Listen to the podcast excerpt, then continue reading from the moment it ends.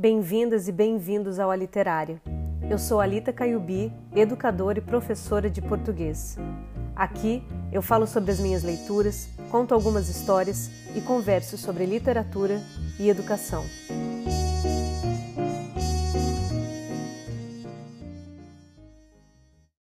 Os episódios desse quadro são originalmente lançados em formato de vídeo, por isso pode ser que você perceba alguma diferença no áudio mas nada que impeça o nosso momento reflexão. Então, se acomoda e aproveita. Demorei, mas voltei, que eu sempre volto. Bora lá? Da queda livre, vem a liberdade. E hoje a gente vai falar sobre esse livro aqui, da Olga Tokarczuk, não sei falar, é, escritora polonesa, sobre os ossos dos mortos. Na verdade, esse aqui é um dos livros que vocês escolheram para que eu lesse e fizesse uma resenha muito tempo atrás, quando eu fiz uma votação lá no Instagram. Então vamos lá. A Olga Tokarczuk é uma escritora da Polônia, como falei. Ela, na verdade, formou-se primeiro em psicologia, atendeu né, como psicóloga durante um tempo e depois se tornou escritora.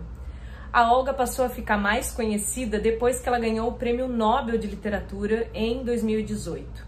E esse livro aqui, ele foi publicado em 2009 e chegou aqui pra gente só em 2019, então demorou um pouco para chegar. A partir desse daqui, outros títulos foram também traduzidos e publicados aqui no Brasil. Hoje ela tá mais famosinha aí nos meios literários, né? Bom, o livro sobre os ossos dos mortos conta a história de Janina Ducheiko. Ela é a nossa narradora. É uma senhora já de uns 60 anos. Ela mora numa cidadezinha, um vilarejo, nos confins ali da Polônia, na verdade, divisa com a República Tcheca. E é ela quem vai contar essa história pra gente. E a narrativa já começa aí com uma morte a senhora do Sheiko ela é chamada por um vizinho para ver um outro vizinho que tinha acabado de falecer. E a partir daí a gente vai vendo uma sequência de mortes que vão acontecendo naquele vilarejo. Tem um clima aí de mistério e de investigação e, sobretudo, uma, algumas mensagens importantes em relação à caça dos animais, em relação à postura que a gente tem com o meio ambiente, a do Sheiko é completamente contra a caça dos animais, ela é vegetariana, ela não come nada de carne e, e ela levanta muito essa bandeira de que a gente não deveria estar tá matando os animais. Então tem um pouco essa essa reflexão sobre o meio ambiente e como nós seres humanos estamos ali interferindo, né, nesse lugar que a gente habita. Sobretudo, acho que é interessante pensar na figura da Senhora do Sheiko, que é essa narradora, né, personagem, porque ela é uma figura muito peculiar. É, ela está o tempo todo muito isolada, porque ela mora nesse vilarejo que é muito frio, né? Ela cuida da casa das pessoas, que na verdade passam ali temporadas, e depois, quando fica muito frio, elas vão embora, então ela cuida dessas casas. Ela tem pouquíssimos amigos e ela tem interesses muito curiosos, né? ela é totalmente ligada, por exemplo, à astrologia. Ela acredita que a astrologia pode explicar tudo no mundo, inclusive dizer pra gente o momento em que a gente vai morrer. Ela tem um amigo que junto com ela fica fazendo traduções do poema, dos poemas do William Blake, que é um poeta inglês. Então ela faz isso, disso um hobby e a profissão dela é ser professora, mas também já ela já não tem muita paciência para exercer essa profissão. É importante dizer que a relação, a conexão com essa narradora, ela é difícil de acontecer, por ela ser essa personagem bem peculiar, assim. É, ela tem uma narrativa muito ácida, muito sarcástica, que talvez seja difícil da gente compreender. De uma forma geral, dá pra gente dizer que esse livro é muito sobre uma introspecção, né? Sobre uma solidão né, dessa, dessa narradora. E sobre essa dificuldade que ela tem de se relacionar com esse mundo que ela habita. Ela tem várias dores no corpo, né? E o tempo todo tá se queixando, ela chora, sai lágrimas do olho dela. A gente não sabe bem qual é o tipo de doença que ela tem, mas quando ela vai no médico, ela diz o seguinte: Peço que o Senhor me receite algo para me anestesiar, disse. Deve existir algum medicamento desse tipo. Gostaria de ficar assim, para não sentir, não me preocupar, para dormir. Será que é possível? E aí mais para frente ela diz o seguinte: As pessoas são capazes de entender apenas aquilo que inventam para si mesmas, e é com isso que se alimentam. Pensando então como a senhora do Sheiko tem essa percepção do mundo e como essa percepção pode ser muito diferente do que a gente tem, especialmente se a gente pensa também num contexto onde ela vive, né, que é na Polônia, num lugar extremamente frio. É muito difícil da gente pensar em como isso poderia fazer sentido pra gente. E aí eu fiquei pensando também em como uma tradução polonesa né, de um livro polonês pode ser tão complexo para fazer sentido para gente. E por isso eu queria falar um pouquinho hoje, antes da gente começar o nosso momento reflexão, queria falar um pouquinho hoje sobre tradução. Começar dizendo que a vida como a literatura, elas são feitas de uma mesma materialidade, ou seja, elas são feitas pela linguagem e operadas pelos seres humanos. A nossa linguagem e aqui quando eu falo de linguagem literária, é uma linguagem verbal, né? Essa linguagem ela tem que dar conta do que é a gente no mundo. E por isso a tradução de uma língua para outra língua é sempre uma coisa mais complexa do que talvez a gente possa imaginar. Sabe aquele papo de que em nenhuma outra língua a gente tem a palavra saudade?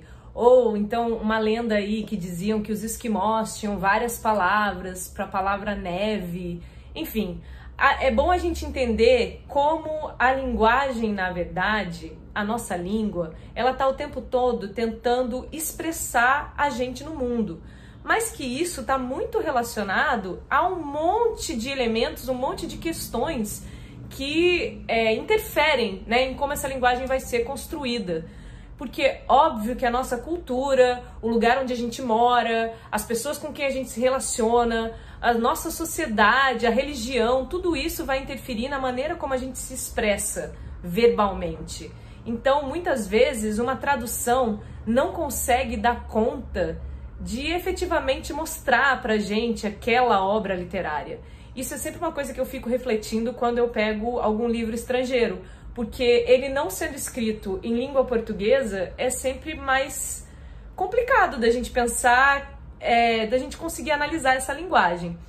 É como se a gente pensasse é, em traduzir Guimarães Rosa para o inglês. Nunca a gente vai atingir é, os mesmos, não vou dizer objetivos, mas a gente nunca vai ter as mesmas percepções, porque a língua portuguesa é uma coisa, o inglês é outra. O Haroldo de Campos, que era um professor, um estudioso da linguagem, um escritor e um tradutor, conseguia também perceber essa impossibilidade, né, da gente traduzir efetivamente uma língua para outra, principalmente no que diz respeito à linguagem literária. E ele chamava esse processo de tradução de um transcriar, porque ele entendia que no processo de tradução tinha também um processo de criação, porque esse tradutor, quando ele fazia né, a tradução de alguma obra, ele estava também trazendo ali elementos que eram dele, da cultura dele, não tinha como isso passar despercebido. Não tem como a gente ter uma tradução que seja totalmente imparcial, por conta disso tudo que eu falei, né? Desses elementos todos que a gente traz. Então é importante a gente entender que a tradução ela tem essas especificidades e entender então que o processo de tradução ele é um processo de reescrita, porque o tradutor ele vai ter uma captação estética daquilo que ele leu, vai transformar, vai recriar e aí passar para gente. Por isso que o livro da Olga, escrito em polonês, chegando para gente, traduzido por uma outra Olga, coincidentemente, ele vai ter sim uma outra leitura, uma outra percepção que talvez faça aí mais sentido dentro do nosso contexto de linguagem. E é interessante também porque no próprio livro a gente tem aí uma reflexão sobre o que é a tradução, porque a senhora do Sheiko está lá tentando traduzir vários poemas do William Blake do inglês para o polonês. Então a gente tem um pouco essa dimensão da dificuldade que é o trabalho do tradutor. E pensando em tudo isso e pensando em como a gente usa a nossa linguagem para fazer a nossa leitura de mundo, eu comecei a pensar como que deve ter sido a leitura de mundo das pessoas durante esses dois anos de pandemia que parecem não ter fim é, e como isso bate nas pessoas, como isso chega para as pessoas, né? Em que, em que sentido a pandemia faz com que a gente tenha uma percepção de mundo, uma leitura do mundo diferente. E eu fui reparando pelas histórias que eu fui ouvindo, e você pode me dizer se é, se é isso mesmo ou não, mas que as pessoas, de uma forma ou de outra, elas deram uma surtada, que essa linguagem de mundo talvez tenha precisado se modificar.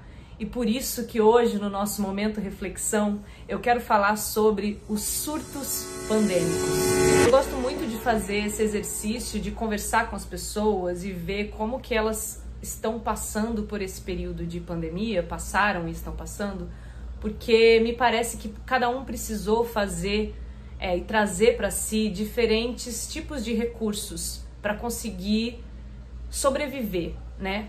Para além de, obviamente, a miséria, a fome, as coisas horríveis que a gente está passando, tem aí um lugar muito individual e pessoal que é o de uma transformação que precisou acontecer talvez na base de surtos. Então, de mudar a profissão, de se reinventar, de começar a fazer coisas que você nunca imaginou que faria. O surto do A Literária é certamente um surto pandêmico. E eu acho curioso pensar sobre tudo isso porque a gente vive numa sociedade que está o tempo todo julgando um ao outro. E eu falo isso, obviamente, por mim, porque eu também julgo muito e o tempo todo estamos juntos nessa, né, claro. E aí eu fico pensando que se eu conhecesse numa viagem aí, eu conhecesse a senhora do Sheiko, eu ia achar ela a pessoa mais esquisita do mundo. No próprio livro ela tem essa relação, né, de ser aquela pessoa esquisita, aquela pessoa do surto, aquela pessoa incompreendida. E a gente fica também aí num lugar em que a gente não sabe bem o que, que é loucura e o que é normal. E eu acho importante a gente fazer essa reflexão sobre o que é loucura e o que é normal, sobre o que é surto e o que é só uma maneira de resistir, de sobreviver. A gente precisa sair e se deslocar desse lugar em que a gente julga as pessoas pelas escolhas que elas fazem, porque a gente não sabe o que é estar na pele daquela pessoa. Eu tô falando um pouco aqui sobre o básico e clássico caso de empatia, de solidariedade. Mas, sobretudo, eu tô falando aqui sobre a nossa incapacidade de conseguir traduzir o lugar do outro. Porque o seu mundo, a sua leitura de mundo, ela é intraduzível. Só você consegue ter essa noção, só você consegue saber quais os caminhos e os recursos que você vai conseguir acessar para conseguir continuar a sua trajetória, continuar caminhando. E ainda assim, e apesar disso, é, o que faz, eu acho, a gente continuar é também ter essa noção de que, ainda que a nossa vida, a nossa leitura de mundo seja intraduzível, uma vez ou outra a gente talvez consiga algum tipo de conexão e talvez a gente se sinta um pouco compreendido pelo outro. Acho que a beleza tá aí.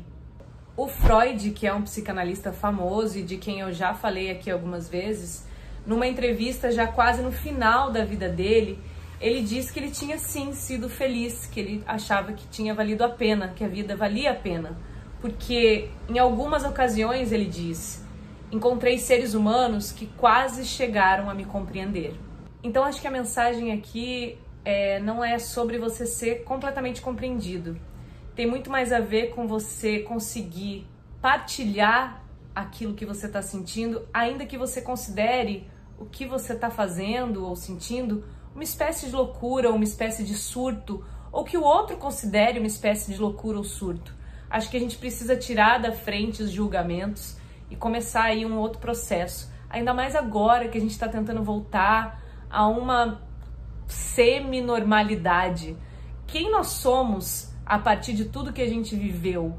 Que tipo de mundo a gente vai conseguir traduzir a partir de tudo que a gente viveu? Quais são as ferramentas que a gente vai usar? Quais são os surtos que a gente leva com a gente para poder continuar e seguir?